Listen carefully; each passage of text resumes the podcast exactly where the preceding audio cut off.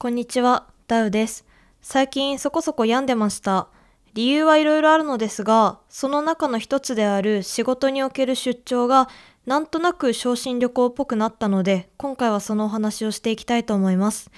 ただ、いくら私が喜劇の星に生まれたとはいえ、病んでいたなりのナーバスな表現があります。自分の内面内面を表現するという恥ずかしさから来る信頼できない語り手の状態から逃れたい。あと単純に声に出して読む練習をしたいという理由で今回は朗読っぽく話してみようと思います。この番組は孤独が楽しすぎる私ダウがお一人様を満喫する様子をお伝えする音声プログラムです。多趣味ゆえにいろいろなことを話していくので皆様のライフハックになれば幸いです。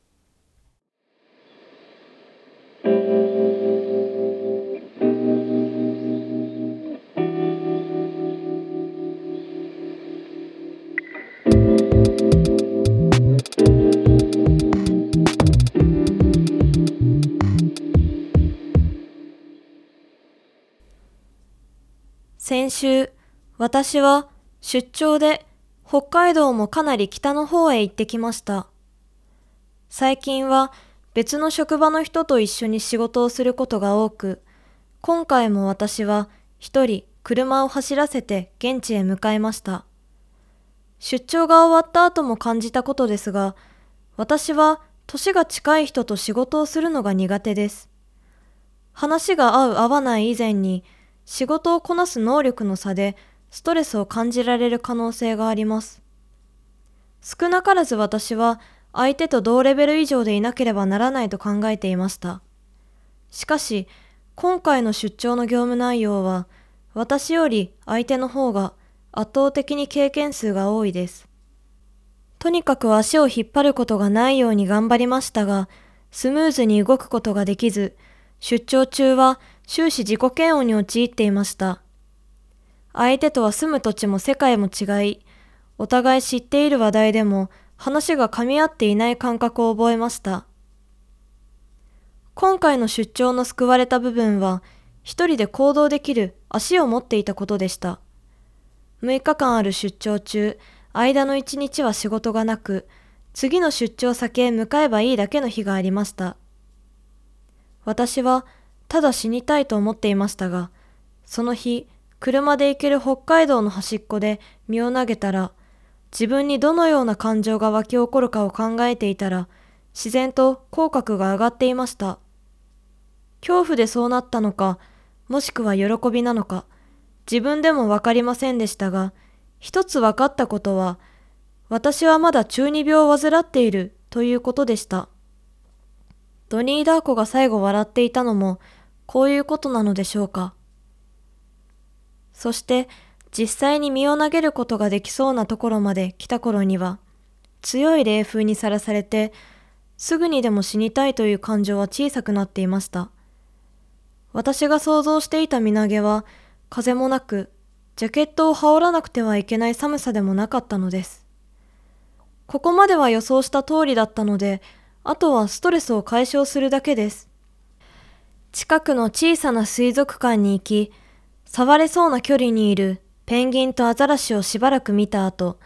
屋内の巨大な水槽で私よりも高いところを泳いでいる深海魚に恐怖しました。初めてナマコを生で見ました。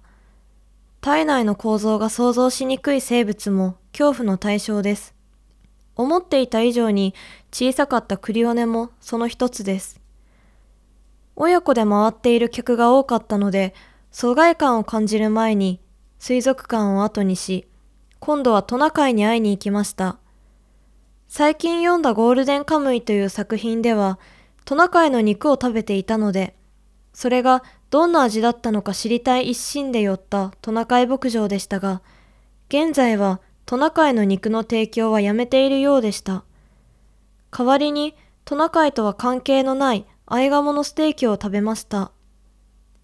肝心のトナカイは近くには寄ってくれず、最大限拡大したスマートフォンのカメラで識別できないトナカイを撮るだけでした。出張中ではありましたが、いいストレス解消になったと思います。ですが、その日の夜には気分の落ち込みも多少は良くなり、いい一日を終えようと、宿の温泉から出て着替えるとき、真後ろのベンチに座った一般客が私の方向を向いていました。比較的距離は近く、偶然による事故とはいえ、自分のお尻を見られている感覚と、どうすれば正解なのかわからない状況から、また自己嫌悪に陥りました。この時私が脳内でどのような論争を広げていたのかはいつか話すかもしれません。次の日からの仕事もなんとか乗り切れて、今は久々の休日に感謝しながらこの話をしています。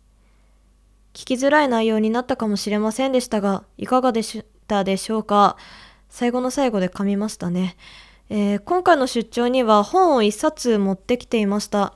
ニュートン式超図解、超図解、最強に面白い哲学という本です。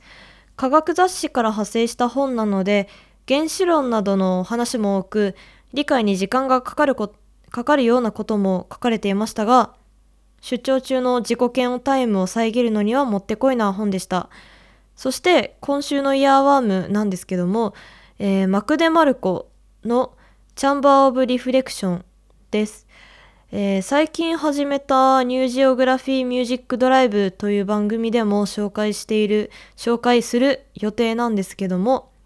出張中はこんな感じのドリームポップを聞いてもう何も考えないようにしていました。まあそれでもいろいろ考えちゃうのでもう最悪だったんですけども。